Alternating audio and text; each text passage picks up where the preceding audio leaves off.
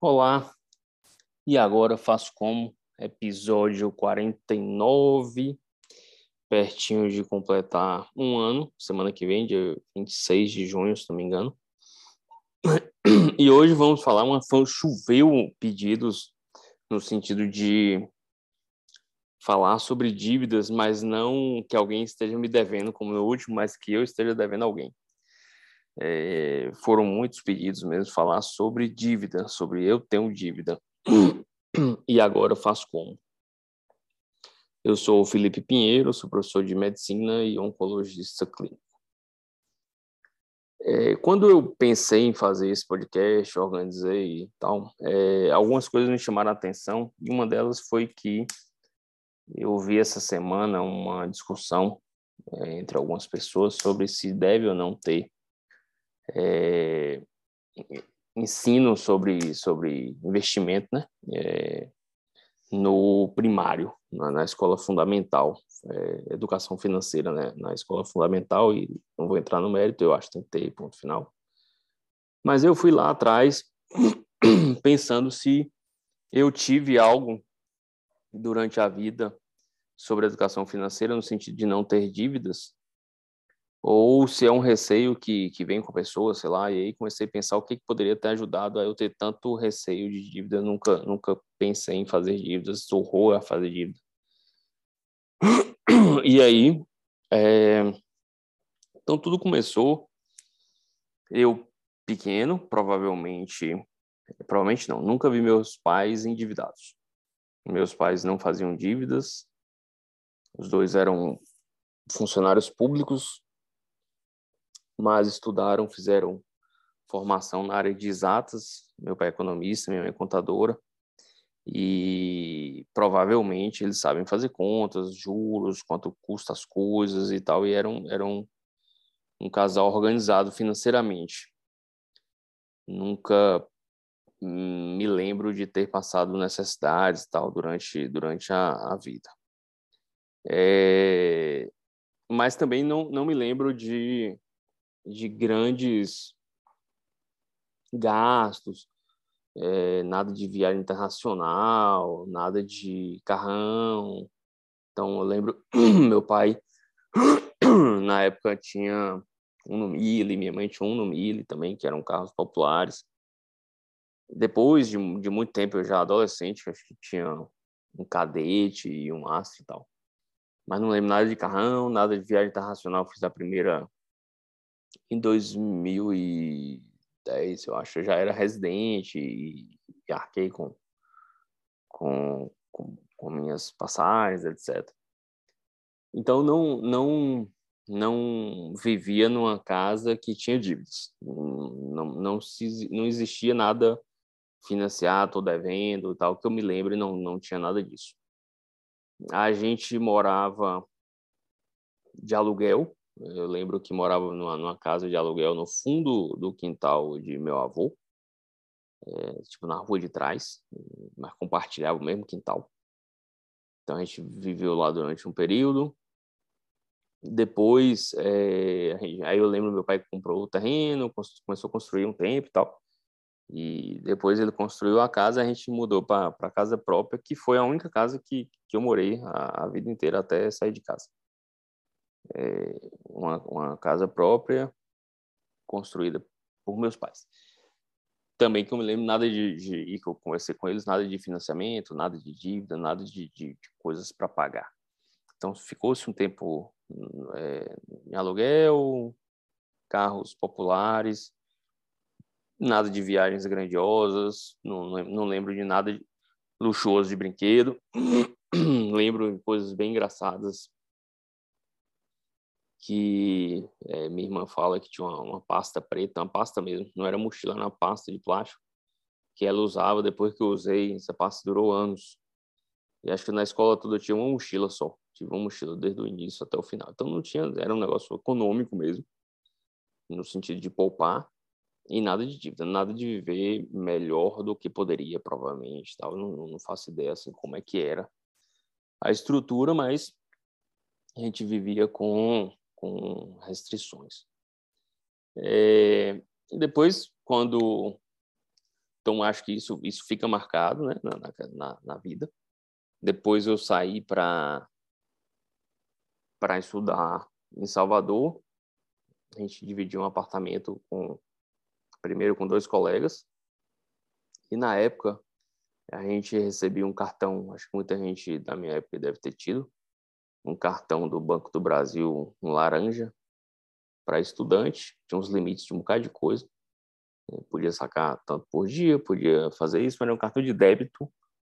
E o pai ou alguém depositava lá na conta, sacava e acabou. E aí, no primeiro mês, primeira pancada, a gente fazendo feira e tal, os três lá se virando. Tinha uma, uma, uma moça que limpava a casa e, e, eu acho que não cozinhava. A gente, a gente comia, não comia daquilo perto do, do colégio. E a gente fazia feira, fazia as coisas, tal, no primeiro mês, no segundo mês, acabou o dinheiro. E aí veio uma, uma das outras lições, assim, não dá, o dinheiro não é infinito, o dinheiro acaba. Acabou o dinheiro, acabou o dinheiro é, meu e de outro colega, e o terceiro ainda tinha dinheiro. E a gente ficou naquele negócio, pega ali emprestado para devolver mês que vem, pede o pai para depositar um pedaço do mês que vem logo agora. E a gente ouviu os três pais falando que assim, tem que economizar, o dinheiro que tem é esse e tal. Então a gente estava torrando mesmo no sentido de comprar besteira no mercado, ir para festa, show provavelmente, e, gastando cinema. Eu, eu, lembro que teve uma época que eu cinema três vezes por semana. E cinema era, era ainda é né, bem caro. É, então você começa a se organizar. Então um grande aprendizado foi tomar conta do próprio dinheiro. Eu tinha uma mesada real, não uma mesada que se acabasse eu ainda tinha comida em casa, eu ia para casa e tal. Se acabasse ia dar problema. A gente que pagava luz, a gente pagava telefone, a gente pagava água, condomínio e e fazia o mercado, comprava pão, as coisas tudo. E eu lembro que logo nos, sei lá, segundo ou terceiro mês, a gente começou a rachar os, os centavos. Eu lembro que um pão era 7 centavos, um pacote de bono era 35 centavos. Então não tinha desperdício, não, não tinha é, a passagem de ônibus, se não me engano, era 22 centavos, 21 centavos. E não tinha desperdício. A gente começou aí é, se organizar mesmo, no sentido não pode acabar o dinheiro, não pode faltar comida, não pode ficar comendo besteira o tempo todo. Então não dá para ficar comendo McDonald's porque é caro, não dá para ficar comendo num, num, aquilo bonzão lá que tinha um, tinha um bom e tinha um mais ou menos nenhum. Não dá para ir no bom todo dia, porque o dinheiro não dava. Então a gente começa a se organizar e não fazer dívida. Como não tinha crédito, né, não, não tinha cartão de crédito, não dava para dividir nada, era só débito, é, não, não tinha a tentação de gerar dívida, mas a gente tinha a organização aí de, de levar até o fim do, do mês com o que tinha. Depois, é, a gente entrou na faculdade e tal. Eu lembro que na faculdade tudo isso se manteve aí com questões de transporte, xerox de livro, era o tempo todo avaliando se você ia tirar uma xerox daquela página, daquele livro, ia botar quatro páginas em uma para economizar, ou duas páginas em uma, ou frente e verso. Eu lembro que a gente lia coisas bem, bem minúsculas, letras bem pequenas, porque a gente tentava economizar mesmo. O recorde que a gente fez aí foi é, quatro páginas em uma para ler. Ficou bem complicado. Depois a maioria era duas páginas em uma mesmo, para xerocar em frente e verso. Se eu não me engano, a Xerox era quatro centavos, e aí a gente ficava fazendo mil malabarismos lá para economizar o dinheiro da Xerox. Então tinha todas essas coisas que nos ensinavam a lidar com o dinheiro. E não tinha como fazer dívida, você, você não tinha como pegar, o que a gente pegava emprestado era com o outro, o outro também estava gerenciando o dinheiro e os três colegas estavam gerenciando os dinheiros, né, o, o, que tinha. Então a gente tentava economizar o que dava, fazia cálculos do que comer no meio de semana para ver se dava para sair final de semana e essas coisas que eu acho que, a maioria dos adolescentes fazem, mas a grande lição era que é, não tinha como acabar o dinheiro e chegar em casa e ter comida, assim, era tudo, tudo por nossa conta mesmo. Que eu falo direto que foi um grande aprendizado, sair de casa mesmo aos 16 anos. É viver sozinho, né, tomar conta da casa. é um grande, grande aprendizado. E aí, é, acho que também perpassa por isso a questão de aversão à, à dívida e tal. Depois, é, a gente começa né, a ganhar o salário lá na residência, comecei a ganhar o salário na residência, e eu conto sempre a história, acho que eu já falei até no podcast, da, da troca de carro, que eu queria comprar um carro. E eu dava plantões na residência, fazia, uns, fazia residência, fazia uns plantões por fora, e ganhava é, razoavelmente bem e dava para comprar um carro que eu queria na época, que era um Tida, tá? eu acho que era Nissan. É, e quando eu assinei um bocado de documento lá, fui para casa, fiquei a noite sem dormir, porque eu falei, pô, se eu perder os plantões, se os plantões pararem de pagar e tal, me lascou, porque assim, eu tenho que ter esse dinheiro para pagar as mil parcelas lá que eu dividi o, o TIDA, é, com juros e tal. E aí eu fui lá no outro dia, rasguei tudo e tal, dei um, dei um pitizão lá na concessionária e desisti. É, então isso foi, foi desde sempre moldado na ideia de fazer a dívida. E eu sei que vocês querem saber, ah, mas eu já tenho uma dívida, eu vou falar já já, tem um.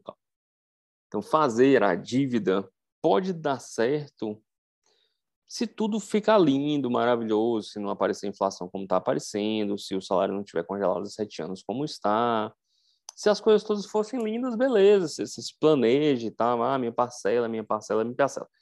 Então, o primeiro grande erro do, do pessoal é achar que você vai fazer uma dívida hoje e essa dívida é estanque, é parada, assim. Eu fiz uma parcela de dois mil, ela cabe no meu bolso 60 meses, há cinco anos pagando dois mil porque eu ganho quatro. Mas você ganha quatro hoje, e se mês que vem você não ganhar quatro? E se daqui três meses eh, você ganhar só três duzentos, você ganhar dois? Se você for demitido, se a inflação pipocar, se quem está gerando na dívida for um ente ou uma instituição grande como, como bancos, é, instituições governamentais, mudar e aumentar, botar juros a mais, etc. Então, não é uma coisa estanque. A dívida está lá, está presente, mil contratos, mil coisas assinadas de, de, que você pode responder com casa, com carro, com bens, com, com bens é, quaisquer, bloqueios de contas, sei lá. Então.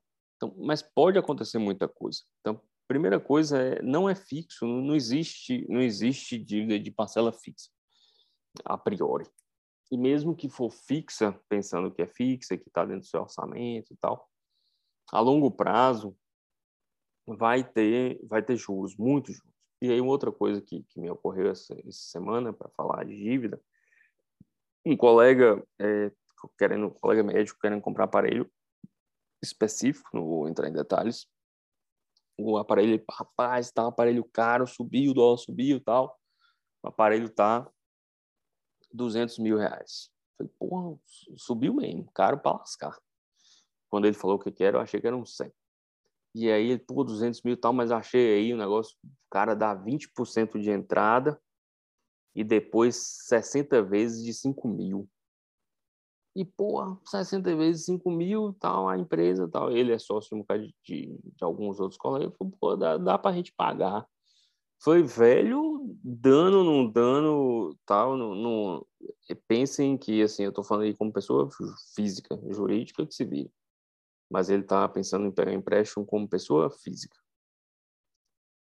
Eu falei, rapaz, você transformou um negócio de 200 mil em 320? Ele, não, em 360 vezes de 5 eu já fiz, dá 300 mil. Eu falei, não, essa conta eu também já fiz, mas faltou os 10% de entrada, que é 10% de 200 mil, 20 mil. Ele, ah, é, vi então, assim, são coisas que sair de 200 mil reais para 320 em cinco anos, 60% de juros, é surreal, no meu entender. Surreal. Não tem condições. Se você junta os 5 mil em cinco anos, no final você quase compra dois. Se você consegue, dentro da empresa lá, dos colegas e tal, juntar cinco, junte oito, se vire. E em três anos e meio, compre o aparelho. Então, é, é, é meio surreal. Eu, eu acho muito surreal, no sentido de fazer dívidas. Tem muitos juros embutidos. Ah, vou comprar meu carro em 48 sem juros, tal. E, e teve uma vez que, que eu comprei um carro da, da família é, em 24 vezes sem juros. E o cara é sem juros, sem juros, eu fiquei é sem juros, então é sem juros, sem juros é isso, é isso, é isso. Abri a calculadora científica e tal, pá, dividir lá, tal, sem juros. Aí na hora de fechar a negociação, o, o vendedor, ah, não, porque tem a taxa do banco, a taxa de cadastro, a taxa de... Eu então não quero. Então esquece. Ah, confusão, duas horas na concessionária, mas foi feito em 24 sem juros nenhum, sem taxa, sem taxa de abertura, sem taxa de zorra nenhuma. É, você pode brigar e ele pode concordar com o que foi que aconteceu e, e vendeu mesmo 24 sem juros lá, o que estava anunciando. Ou eles podem não concordar, você cai fora e acabou, como já aconteceu comigo também. Em, em, em outro veículo ficou com um negócio de sem juros e a, era tanta taxa para abrir a, o, a divisão lá dos 24 ou dos 12 que é, não compensava. É, e outra coisa, normalmente eu acho que isso deve ser feito, dividir em 12 vezes, 24 vezes, 20 vezes, 10 vezes, sei lá, 5 vezes sem juros, se você já tiver o dinheiro alocado, no momento em que der merda, aumentar parcela, desempregou, a inflação tá bombando, você saca o dinheiro e paga à vista, acabou, e liquida. Então, só faria tipos, esses tipos de divisões, de divisões sem juros, em algumas parcelas, se esse dinheiro já tivesse alocado em algum lugar de reserva e tal. Então, eu farei dívida quando? Nunca, certo? Nunca. Penso que não deve ser feito dívida. Então, durante a residência, teve as questões do carro, aprendi bastante, no sentido de que eu não tolero ter que dar o plantão e ficar sem saber se vou demitido ou não, se vamos botar para fora, se vamos pagar esse mês ou não, porque eu tenho uma dívida todo tamanho, tamanho do meu salário para comprar um carrão. E aí eu comprei um Celta mesmo e acabou. É, fiquei com meu Celta na época. E durante a residência a gente vai aprendendo isso. Eu casei durante a residência. Durante a residência a gente morou de aluguel no apartamento pequeno que conseguia ser pago todas as, as despesas da casa, aluguel, alimentação, transporte, com o meu salário de residente, com o salário de minha esposa de residente. Éramos dois residentes. Então, sem maiores luxos, sem apartamentos grandões, sem nada demais. Então, nada de dívida. Ficamos de aluguel lá durante o período, depois a gente, eu vim para Conquista, ela ficou na residência, eu voltei para casa de meus pais. Ela voltou para casa dos pais dela durante alguns anos. Depois a gente voltou para ela veio para Conquista, a gente voltou a morar de aluguel, nenhum problema nisso. Se organizando, capitalizando para comprar apartamento que foi ocorreu quase oito anos depois que a gente voltou para Conquista, quase dez anos depois que a gente tinha se informado. Então não tem problema nenhum em esperar. Não deve ser feito dívida de forma nenhuma porque a dívida corrói com juros, como eu falei desse aparelho do colega, como eu falei dessas taxas na compra de um carro, como qualquer outra propaganda que coloca que ah, o aparelho é mil reais que você quer comprar, ou então em 12 de 100. 12 de 100 dá 1.200, então não tem nada de fixo, volta em parcelas fixas de 100 reais, 12 de 100 reais. Não entrem nessa, isso corrói nossos rendimentos, nada tem os juros como esse do aparelho de 60%, 50%. Quanto mais a inflação sobe, mais os juros sobem, mais as coisas ficam mais complicadas de serem financiadas. Não achem que é, financiar apartamento vale a pena. Isso eu bati bastante com, com minha esposa. A gente nunca financiou, a gente ficou esses 10 anos aí é, juntando, morando de aluguel e tal, juntando para comprar, porque a vista é muito mais barato. Você consegue um, melhores negociações e o financiamento só faz aumentar, aumentar, aumentar as parcelas. Você paga muitos juros mesmo. E aí no MBA de, de, da FGV, que foi uma coisa muito interessante de ser feita, de gestão em saúde, e aprende sobre gestão de forma geral, a gente aprendia a fazer as tabelas, né, as, as planilhas de financiamento de habitação, ah, os três modelos que, que normalmente acontecem no Brasil, e nesses, nesses modelos de financiamento, a gente via na planilha que aquelas primeiras parcelas, sei lá, financiar em 30 anos, 20 anos, primeiros 10 anos é só pagando juros. Você tem uma dívida, você comprar um apartamento de 300 mil, você tem uma dívida lá de 300 mil, financiou em 30 anos, aí você paga 50 mil no primeiro ano achando que pagou, que só está devendo 250. Você está devendo 295, pagou 5 mil de, da parcela e 45 de juros. É, é impressionante. Por isso que, é, e aí a gente começa a entender as outras coisas, eu tenho colegas, amigos, parentes que financiaram imóvel, eu entrava e tal para olhar, para mostrar a eles, né, que tinham que liquidar o quanto antes o financiamento. Então, se você tem dívidas no cartão, que os juros é de 300, acho 320% a última vez que eu vi ao ano. É, se você tem dívida do carro, se você tem dívida da casa, se organize, junte tudo, tudo, tudo, tudo, tudo e quite a dívida. Não tem outra outra solução. O que a gente vê muito, e depois eu volto para as planilhas, mas eu concluo as planilhas. Então. então, eu pegava as matrizes nos bancos maravilhosos de financiamento, é, governamentais ou não, ou privados, você não consegue ver a, as parcelas separadas. Eles não te mandam. Claro que não vão mandar. Então, o que você vê, ah, a parcela vai diminuindo, eu começo 5 mil e daqui 30 anos eu vou estar pagando só 200 reais. Vai estar pagando 5 mil, os 200 é de hoje, vai corrigir, vai bombar, você não vai parar de pagar essa zorra nunca. Quando você vê a, a, tabela que eles te mandam, que aparece nos sites dos bancos e tal, é simplesmente lá de 5 mil até 200 reais. É lindo, é maravilhoso, é fixo. Só que você não consegue copiar e jogar na tabela de Excel para somar e ver que aquilo não dá 300 mil, aquilo dá 600, 800, 900. Você não consegue exportar em XML e tal para mostrar. Você não consegue destrinchar entre os juros e a parcela do imóvel em si. Então é tudo maquiado para que você ache que está fazendo um negócio. Não está. Você está pagando juros, juros, juros, juros, enriquecendo os bancos. Os bancos governamentais, os bancos privados, os bancos de concessionárias, de montadoras de veículos, os bancos de eletrodoméstico, o que você quiser. Então, não, não financie, não dividam, não parcelem, não façam dívida nunca, porque corrói tudo que você está tentando almejar construir, que é o patrimônio. Vai ser comido aí por esse tanto de juros, juros, juros, juros. No financiamento de longo prazo, 30 anos, 20 anos, ainda fica pior, porque é juros sobre juros e aí formam montantes gigantescos. Se você coloca 7% ao ano, que era o que era praticado há uns anos atrás, todo mundo estava, ah, oh, como vale a pena financiar e tal.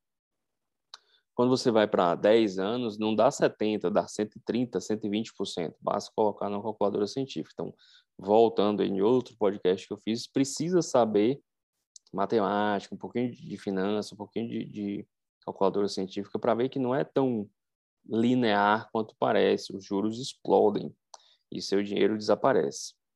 Então, não financie, não dividam, de jeito nenhum, vai juntando. Ah, vou levar 20 anos para comprar meu imóvel. Beleza, comece aos 20, compre aos 40, comece aos 30, comece aos 50. Mas não entre na besteira de, de financiar carro, financiar imóvel. É, o máximo que você vai fazer é dividir em parcelas iguais se você tiver dinheiro para pagar à vista. Porque não vai fazer diferença, deixar redendo um pouquinho lá e vai pagando as parcelas fixas mesmo, se forem fixas de verdade.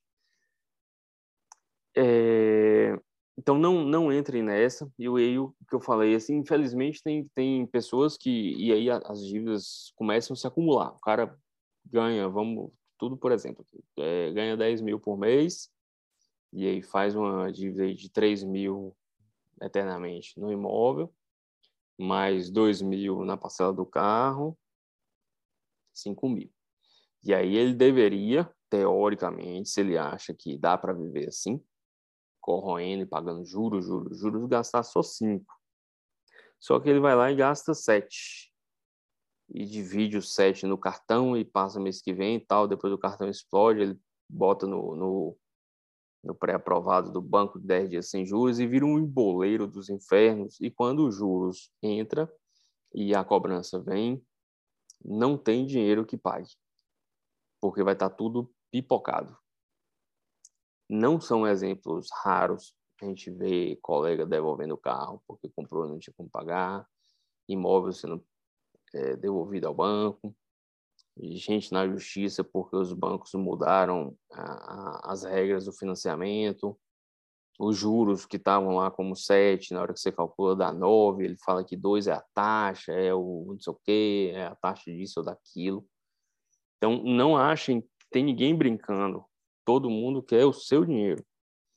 E fazer dívida é a forma mais fácil de transferir o que você está tentando juntar para o banco, para as grandes empresas de, de financiamento. Não tem, não entre nessa. Se você quer algo, é, economize, economize, economize, economize o quanto tempo tiver em bons investimentos, diversificando para não tomar porrada, e espere o tempo que você tenha aquilo que possa comprar. Não tem como viver, no meu entender, endividado. Você fica mais estressado, ataca a saúde. Eu não conheço nenhum. Ah, aí tem aquelas frases idiota. Ah, porque quem não tem dívida não é homem, é um menino. Ah, sem não viver endividado não é gente. Fique à vontade quem quiser entrar nessa. O que eu vejo é gente endividada infartando, depressiva, acabando o casamento, porque briga o tempo todo. Um dos maiores estudos sobre separação, é, o maior, maior causa de separação é financeira e não traição. É um estudo grande e bem interessante. Traição vem logo em seguida. Pertinho, mas a primeira é financeira. Então, é, dívida acaba com a família, acaba com a saúde, acaba com o sono, estressa, infarta, adoece. E, além de tudo, acaba com o seu patrimônio. Não inventem de fazer dívida. Se você tem, monte uma estratégia. Pegue o que você está, vai lá no banco que você está devendo, na concessionária, sei lá onde, eu quero pagar à vista. Quanto é que eu estou devendo? Ah, um milhão, cem mil, dez mil. Quanto é? Eu quero saber quanto é que eu tenho devendo hoje. Ah, é tanto. Se organize, eu vou juntar mil por mês, dois mil por mês, três mil. Em três anos eu vou pagar. Em dois anos eu vou pagar. Se eu vier aqui todo final de ano, eu vou, vou lá, vai lá todo final de ano, dezembro, e amortiza o que você tem para amortizar, bota tudo lá. Pede para cobrar tudo da, da, da parcela, da, não da parcela, do, do real, do que está devendo, das últimas parcelas, você parar de pagar juros. Então, é juntar, juntar, juntar, juntar, juntar e pagar a dívida. O que a gente vê no dia a dia, o cara tem dívida no, no A, no B, no C, no D, mas ele faz uma festa megalomaníaca para filho de 15 anos, outra festa de casamento para outro filho não sei quantos milhões, e vai empurrando e divide no 10 um dia vai explodir. Ah, tô com 70 anos, eu vou ver de beleza, boa sorte. Adoece, não leva ninguém a lugar nenhum, uma hora a casa cai. E a maioria das casas que eu conheci construídas assim caíram. Não tem futuro nenhum. Se organize, precisa organizar. Você precisa viver com o que você ganha. E se você quiser viver com mais do que você ganha, você ter que arrumar um jeito de ganhar mais do que você ganha mude de emprego, se profissionalize em outra área, mude de área, mude de país, faça alguma coisa, vai empreender, tal. as coisas, as pessoas que eu conheço que mais ganharam dinheiro na na vida foram empreendedores, não é ah, não é minha cara, por exemplo. Não é montar negócio, botar loja, negócio tal, não é minha cara. Mexer com funcionário tal, não, não desisti. É, mas tem gente que gosta e tal. É, empresa, é, é, tanto é que assim é o, o, o, negócio mais, o investimento mais arriscado que tem abrir empresa, né? Porque é o que tem maior retorno, disparado. Então, se você quer ganhar muito, ah, eu quero ser rico, quero ganhar muito, quero morar numa mansão, quero saber, vai correr atrás, mas não é se endividando que vai ter solução. Eu acho que tem que estimular os filhos, vocês mais velhos que têm filhos, tem que estimular os filhos a a entender de dinheiro, a saber como é que as coisas funcionam, que não existe pé de dinheiro, não cai do céu, não chove. Tem que trabalhar e ganhar, e as coisas são longas e os tempos demoram, as coisas demoram para acontecer. É, não, papai não comprou a casa em 10 dias nem 10 semanas, foram mais de 10 anos. Ninguém comprou o carro com o salário de um mês ou dois ou três, vários anos juntando dinheiro. Ninguém faz nada normalmente. Ah, o bilionário lá, beleza. Mas ninguém faz nada normalmente em curto prazo, ensinar isso para os filhos. As coisas precisam precisa juntar o dinheiro é aos pouquinhos, aos pouquinhos, aos pouquinhos, a longo prazo, a longo prazo, a longo prazo, para você consolidar algum patrimônio. Se você tem dívida, não tem outra escapatória, não tem mágica. É sentar lá, renegociar, ver quanto é que você está devendo, tentar finalizar aquilo o mais rápido possível. Ah, mas eu não consigo. Não consegue, beleza. Você não consegue estar lá com financiamento de 30 anos, você não consegue finalizar ano que vem. Mas talvez em 10 você consiga. Já vão ser 20 anos a menos de juros, 20 anos a menos de dor de cabeça. Quem sabe em 5, não sei, mas você tem que tentar acabar com isso. Porque isso vai, vai acabar com sua saúde, vai estressar, vai ficar sem dormir, acabar com a família. É, é bem, bem, bem triste. Então, é isso. É, obrigado por tudo, pelas dicas, pela galera que mandou aí, encheram a paciência com isso. Pronto, eu vi que tinha mais gente devendo do que pessoas que tinham dívidas por aí. Dívidas no sentido de receber. Então, para os que estão devendo, é, fica a dica: ensinar os filhos, ensinar os netos, é, educação financeira desde sempre, evitar ao máximo fazer dívida, se organizar, viver de forma mais simples, para viver mais feliz. Um grande abraço e até semana que vem.